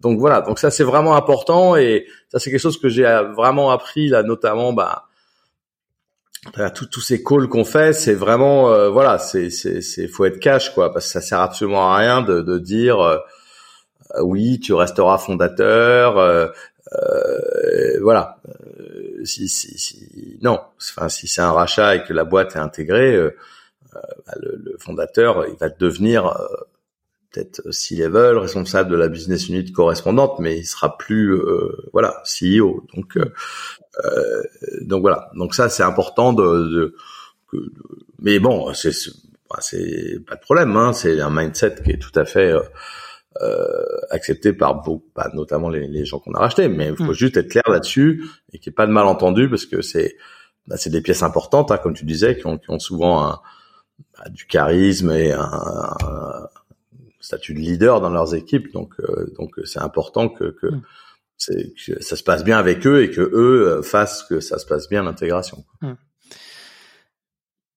C'est quoi les Je suis curieux d'avoir euh, ton ton retour là-dessus. Euh, c'est quoi la la le pardon la conseil C'est la fatigue de mon côté, c'est la fin de journée. Euh, c'est quoi le la question qu'on te pose le plus souvent? Parce que tu vois, euh, tu t'es lancé dans la stratégie de build-up en 2022. Ça a été ça a été un gros focus de votre part, donc je pense que c'est pas passé inaperçu. Euh, les founders, euh, ils se parlent entre eux. Euh, donc j'imagine qu'il y a quelques founders qui n'ont jamais fait de M&A ou alors qui ont un peu moins d'expérience que toi, qui viennent te poser des questions là-dessus. Je suis très curieux de savoir c'est quoi la question ou les questions qu'on te pose le plus souvent sur sur le sujet. On pose beaucoup. ouais, tu peux en choisir plus d'une, hein, mais mais voilà, c'est de savoir un peu c'est quoi un peu les les les, les interrogations des founders bah, déjà, euh, on parle beaucoup, enfin dans pas mal d'échanges que j'ai avec des founders, c'est des les conditions de marché ouais. qui sont euh, compliquées. Euh, bah, nous, en tant que acheteurs, c'est plutôt une bonne nouvelle, mais mm-hmm. mais il y a, y, a, y a des fondateurs qui qui qui euh, prévoyaient des levées de fonds, qui en fait les font pas, euh, voilà, et, qui ont des pas mal de sujets autour de la euh, pérennisation de leur activité, on va dire. Hein. Mhm. Euh, donc, clairement, euh, euh, licencier, euh, diminuer le cash burn, voilà, c'est un peu ça les, les, les grosses thématiques du, du, du moment euh, dans mes échanges. Après, sur la MNS, j'ai pas mal de questions sur effectivement la la, la, la, la stratégie, quoi, la stratégie qu'on a avec PSG, qui est un peu un peu originale hein, par rapport à par rapport à ce que tu fais d'habitude avec un, un fonds de, de, de VC. Euh, donc voilà, donc je pense ouais, ça doit donner pas mal d'idées euh, que c'est faisable à des boîtes qui l'auraient pas forcément euh, envisagé. Quoi. Hmm. Et après, euh, ça donne pas mal d'idées, mais en même temps, comme tu l'as dit à plusieurs reprises, vous êtes aussi bien aidé. Donc je pense que le faire, euh, le faire, on va dire seul ou avec un fonds qui apporte juste, on va dire, les moyens financiers, euh, ça sera, ça restera quand même très difficile. Ouais, enfin euh, oui, enfin après souvent euh, quand, quand ça se passe comme ça, c'est par opportunité quoi, c'est-à-dire mm. que tu rachètes ton concurrent ou tu rachètes un produit très complémentaire, tu connais, tu les équipes de direction se connaissent, tu vois, et c'est plus comme ça. Donc là, tu es plus dans du du mariage de gré à gré, quoi. Donc c'est c'est voilà. Nous, c'est vrai que la différence, c'est que nous, on a une vraie stratégie de de, de chasse, quoi. Et ça, euh, ouais, ça, euh, bah ça, tu peux le faire que si t'as le, bah, le la, capacité derrière aussi, hein, parce qu'on parle de on parle quand même de, de, de, de, montants de financement qui sont euh, très importants, quoi. Donc, euh, faut avoir un fonds qui est capable de dégainer plusieurs millions, plusieurs millions, voire plusieurs dizaines de millions d'euros très rapidement. Donc mhm. ça c'est ça c'est un peu le gros, gros avantage de PSG, c'est que c'est leur stratégie, donc ils sont prêts à, à aller très vite. Euh, c'est vrai que c'est un fonds VC traditionnel ou encore si tu as trois quatre fonds VC traditionnels à ton capital, tu as un projet comme ça, ah, t'es parti pour minimum six mois, ce qui est pas euh, voilà, je dis pas que c'est infaisable, hein, il y a plein de fonds qui sont smart et qui comprennent, euh, voilà, et qui sont prêts à accompagner. Mais ça va être beaucoup plus compliqué, ne serait-ce que parce que tu as euh, plusieurs fonds au capital, etc. Alors que nous, c'est vrai que PSG, quand ils sont arrivés, ils ont euh, cleané la cap table, donc ils sont tout seuls euh, avec. Euh, cleané, hein, juste pour les, les, gens qui ne seraient pas familiers, c'est juste qu'ils ont racheté tous les actionnaires minoritaires. Voilà, ils ont racheté tous les fonds qui avaient investi précédemment. Hum. Et maintenant, au capital, il y a PSG, il y a moi et Fred, donc les deux fondateurs, et puis euh, le management qui a un plan d'intéressement euh, classique. Euh, voilà. donc, bah, du coup, les décisions se prennent quasiment instantanément, quoi. Hmm. et donc, c'est très très réactif. Quand je te dis qu'on, enfin voilà, on est vraiment capable de racheter une boîte en un mois, un mois et demi, mais sans, ce qui va être le plus long, c'est les, les, due diligence, etc. Mais, hmm. mais, pour le reste, tout le framework est, est là après être activé. Euh, et c'est vrai que quand tu es euh, dans une startup entre guillemets euh, normale, bah non, mais, mais ça veut pas dire que tu peux pas faire de M&A. C'est hmm. juste plus long et, et voilà, et plus voilà, ça te demandait plus plus plus de plus plus d'efforts. Enfin, pour les M&A parce que les efforts après sont les mêmes. c'est clair. C'est quoi le sur sur sur le M&A euh, avant de te, te, poser les les questions, euh, je dirais classiques pour la, la fin de l'épisode. Euh, si tu devais donner, je sais pas, deux ou trois conseils à des entrepreneurs là qui, qui souhaitent se lancer dans, dans une stratégie de build-up ou en tout cas racheter euh, ne serait-ce que déjà un concurrent pour commencer, hein, ce, qui, ce qui peut être déjà un gros chantier, euh, c'est quoi les, les conseils que tu pourrais donner euh, aujourd'hui? Euh, bah, Déjà, c'est de regarder le, le, le, l'upside potentiel, c'est-à-dire d'être sûr que ça va créer de la valeur au global. Mm voilà, que ça va pas être juste euh, l'addition de bilan. Euh, donc c'est pour ça que racheter un concurrent, euh, ça dépend des cas. Hein. Des fois, bon, il y a des fois c'est très bien parce que tu vas quelque part truster le marché. voilà, ou, tu rachètes un concurrent, mais qui est comme ZenChef par exemple, qui a racheté son son concurrent, mais qui était au Benelux, donc du coup tu vas hop faire un, un leader d'un coup. Donc c'est euh, donc ça, c'est la première chose, c'est d'avoir une vraie vision stratégique de euh, de ce qu'on veut faire. Euh, après, bah, évidemment, il y a une question de, de bah, toujours, on en parlait aussi de, de, de fit et de clarté dans, dans, dans la stratégie avec la, le management en place. Et puis après, bah, évidemment, euh, il y a des notions de, de, de valorisation, de, de voilà, combien on est prêt à racheter la boîte. Ça aussi, ça c'est des choses qui sont euh, enfin, souvent les, les, les enfin de, de, mon expérience, les fondateurs ont tendance à voir leur boîte valoir beaucoup plus. Tiens, vas-y, donne-nous, donne-nous un petit peu, euh, parce que ça, je, je, je connais très bien ça. Mais, mais donne-nous peut-être un petit peu. Euh, euh, tu, je pense que, je pense que, enfin, j'aime à penser qu'au-delà de, de la partie euh, produit, culturel, etc. C'est un peu comme en bourse en MNS et on, on va dire que le le, le payoff, euh, il dépend, euh, il dépend aussi de ton prix d'entrée, quoi. C'est ça qui détermine euh, si l'opération elle est rentable aussi sur un plan financier. donc si tu la surpayes, bah ça va être, ça va être compliqué. Enfin, tu, tu pars avec un handicap. C'est quoi un petit peu toi les, les ratios C'est c'est assez facile à, à, évaluer si tu veux. Nous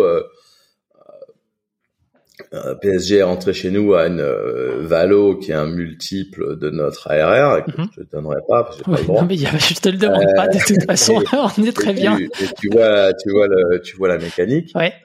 Euh, après, euh, bah, si quand il y aura un exit, euh, bah, PSG et nous, moi aussi, hein, en tant mmh. qu'actionnaire, évidemment, on va essayer de trouver le multiple, un multiple intéressant par rapport à, à, ce qu'on aura réussi à délivrer en termes de taille de boîte, en termes de, de KPI, de roll-off, etc. Mmh. Donc, donc ça, c'est assez clair. Donc, si tu veux, il y a ces deux bornes. Euh, c'est évident que si on doit racheter une boîte qui est à, des multiples très supérieurs, bah, mécaniquement, on perdra de l'argent dessus. Hmm. Euh, si je rachète une boîte à 20 fois euh, et que moi, euh, ma boîte à la fin se vend à 15 fois, hmm. euh, bah, j'arriverai jamais à faire de ça un truc profitable, sauf à ce que ça soit un geyser de, de, de, de cash et tout. Mais, mm. mais, généralement, quand tu rachètes une boîte, enfin, bon, voilà, sauf euh, une boîte qui est déjà installée sur le marché, elle va pas, il euh, n'y a pas de raison qu'elle, euh, enfin, tu es capable de te projeter, en tout cas, sur un business plan à 2-3 ans mm. et de voir, voilà. Donc, si tu surpayes une boîte, c'est pas possible. Mm. Enfin, ça a pas de sens, quoi. Donc, donc euh, quelque part déjà euh, sur ce discours de valorisation, c'est contraint euh, à minima par parce que nous on, on a comme comme valo, multiple de valo pour nous quoi. Hmm. Donc donc déjà ça pose ça pose la barre, ça nous permet tout de suite de voir voilà. Et après ça peut être très en dessous, mais ça sera jamais très au-dessus. Là, là, on est le, le 15 novembre, au moment où on enregistre, 15 novembre 2023, je précise, hein, quand au moment d'enregistrer. C'est quoi un petit peu euh, les, les, les, multiples de valo aujourd'hui? Pas que toi tu payes, hein, mais que tu observes sur le marché aujourd'hui. Euh, enfin, simplement pour que les gens aient un, petit update aujourd'hui. Euh, parce que comme tu vois beaucoup de dossiers, au moins tu as, peut-être une idée. Euh, on va dire des, des soit en, en multiple d'ARR, euh, c'est très bien quoi. Si jamais tu as c'est peux partager l'info. comme question. Enfin, c'est compliqué parce qu'il n'y a pas vraiment de règles, mais et ça dépend vraiment de, de, de, du stade de maturité, de, de du roll-off aussi, euh, de la capacité à générer de l'EBITDA surtout mmh. de nos jours. Euh, mais je sais pas, une boîte en SaaS, ça va valoir entre entre 5 et 15 fois la RR. Mmh. Voilà. Ok et peut-être 20 fois si tu rajoutes euh, AI euh, dans le titre. Ouais. c'est ça, j'ai pété. Euh... C'est vraiment très large, hein. ça peut être beaucoup plus, euh, ça peut être moins, mais, mais, bon, enfin, c'est voilà, c'est c'est c'est vraiment euh... aujourd'hui même une valo à 10, c'est pas évident. À, ouais, j'ai l'impression que ça ça commence à être tendu même à 10. Euh... Bah ouais ouais, faut faut vraiment avoir des. Faut que ça soit justifié quoi. Bah, faut avoir des super maîtrises de croissance, pas trop de cash burn. Après, bon, il y a toujours des contre-exemples, hein, mais, mais c'est vrai qu'aujourd'hui, euh, les boîtes qui lèvent euh, pour, pour, pour brûler 2-3 euh, millions par mois, ça court pas les rues. Quoi. Mais bon. Bon, bah écoute, merci hein, pour ces petits insights. Euh, je crois qu'on a fait le tour hein, de ce qu'on s'était mis au programme. Donc écoute, euh, j'y viens avec euh, les, petites questions là pour clôturer l'épisode. C'est quoi aujourd'hui le plus dur dans ton quotidien de, de founder euh, slash de chasseur de boîte?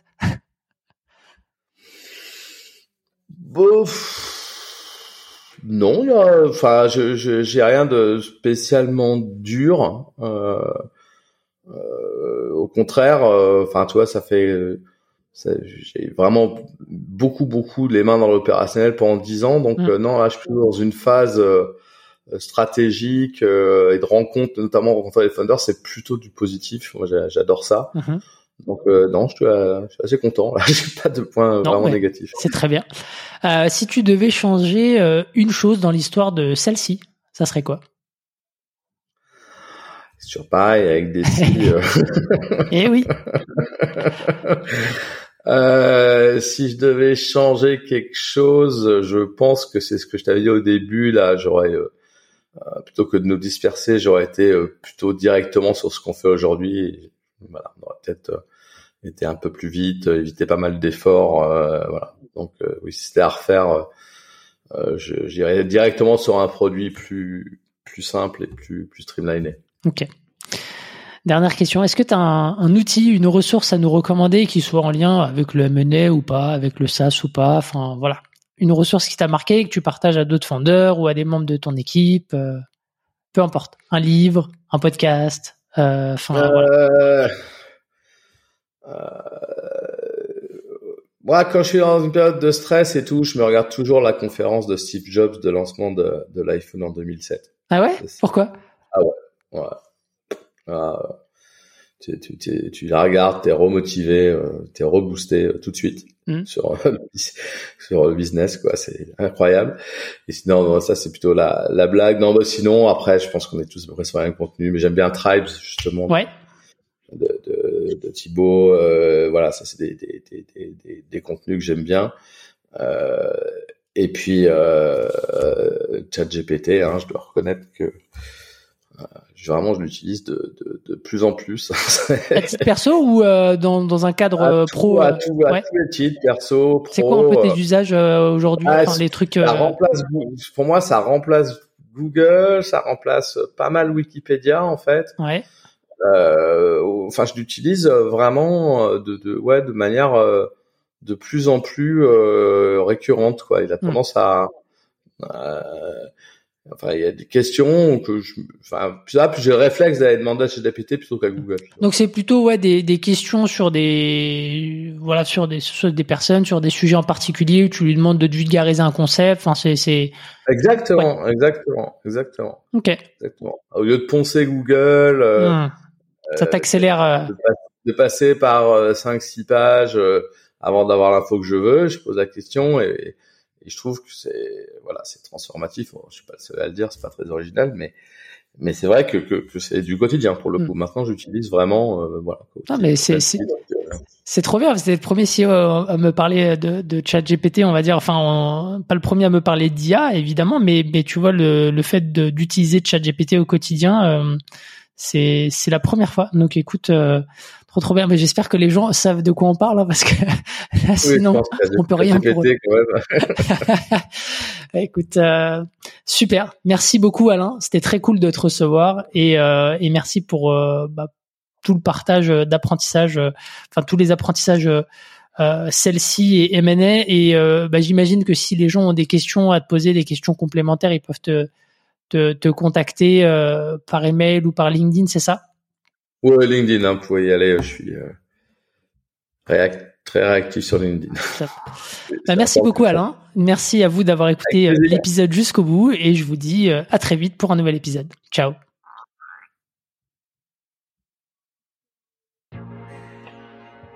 SAS Club, c'est terminé pour aujourd'hui. Enfin presque.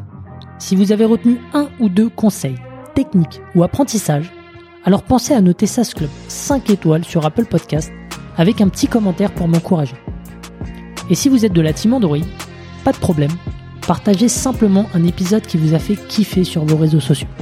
C'est ce qui m'aide à gagner en visibilité et m'encourage à produire toujours plus d'épisodes.